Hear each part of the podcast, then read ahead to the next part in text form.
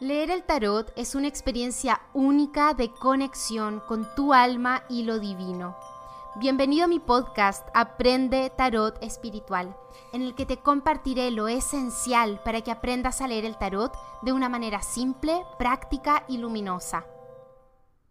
Una de las cosas más lindas de hacer lecturas de tarot para otras personas es ver que en la gran mayoría de las tiradas que hago estamos todos viviendo procesos muy similares y que vamos avanzando, sanando, creciendo, guiados como colectivo hacia un mismo camino evolutivo.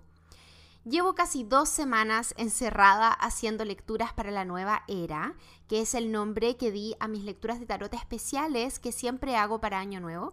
Y como esperaba, porque siempre pasa, han habido cartas específicas que se han repetido en casi todas estas lecturas siendo protagonistas. Esto no quiere decir que para todos estas cartas significan lo mismo, porque en cada lectura de tarot, cada carta toma un matiz único según el consultante, sus circunstancias y las otras cartas de la tirada. Pero de todas formas, en este episodio te quiero contar cuáles son esas cartas y cómo interpretarlas con un enfoque espiritual, sobre todo si es que también las has visto en tus lecturas para esta época. Las primeras cartas que se han repetido bastante son el 6 de copas y la luna. Estas cartas como conjunto nos hablan del rescate de nuestro niño interno para hacer un proceso de sanación de asuntos que vivimos en nuestra infancia, que quedaron alojados en nosotros como memorias de dolor y que hoy se expresan como miedos que nos frenan o que al menos nos desafían.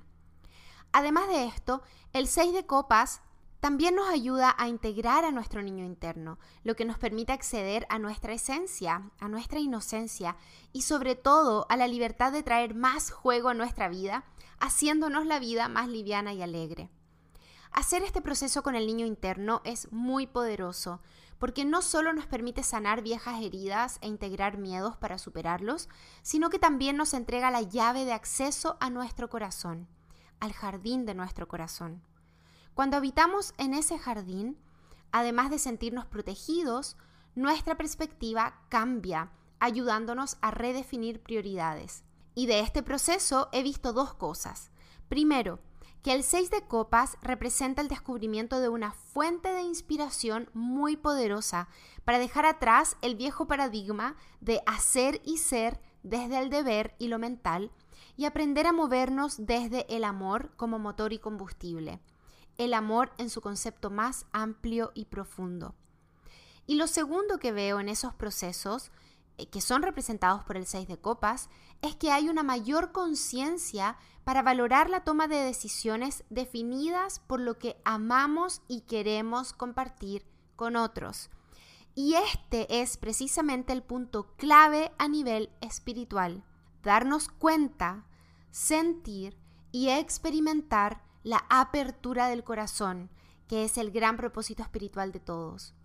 Y en lo más básico, esto significa tener la determinación de cultivar amor, alegría, compasión y bondad en nuestro corazón, sobre todo deseando compartirlo con otros, lo que es desde un punto de vista espiritual la única y verdadera fuente de felicidad y satisfacción duradera, compartir con otros, el amor que hemos cultivado en nuestro corazón.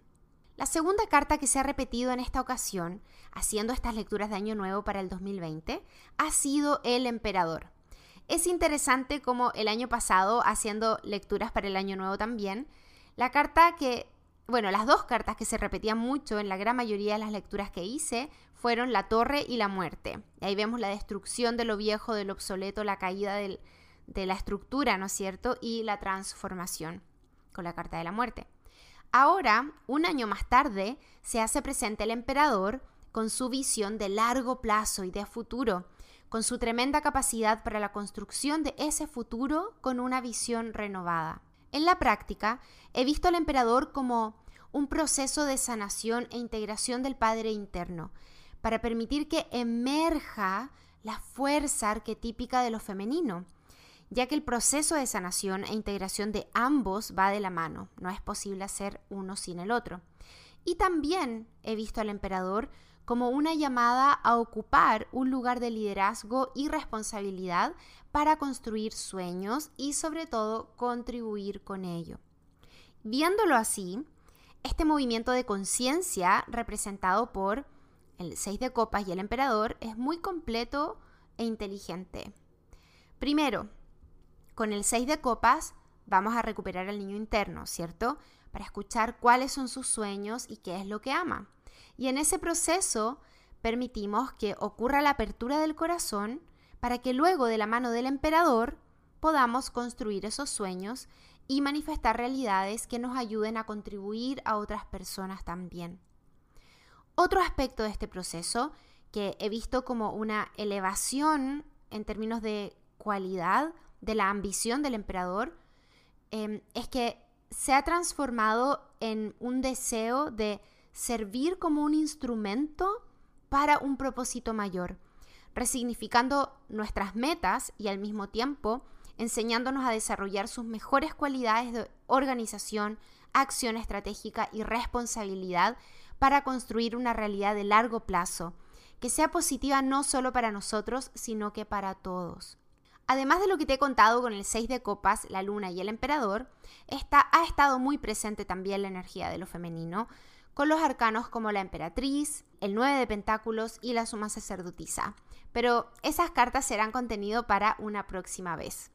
Y con esto termino este episodio invitándote a que me cuentes si es que has recibido estas cartas en tus lecturas, en especial el 6 de copas y el emperador, y cómo las has interpretado.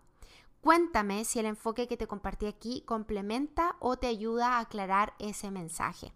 Hasta el próximo episodio. Y como siempre les digo, lo mejor que el tarot nos entrega es lo que obtenemos de poner sus mensajes en práctica. Así que te invito a experimentar con lo que aprendiste hoy y te espero en el próximo capítulo de este podcast Aprende Tarot Espiritual.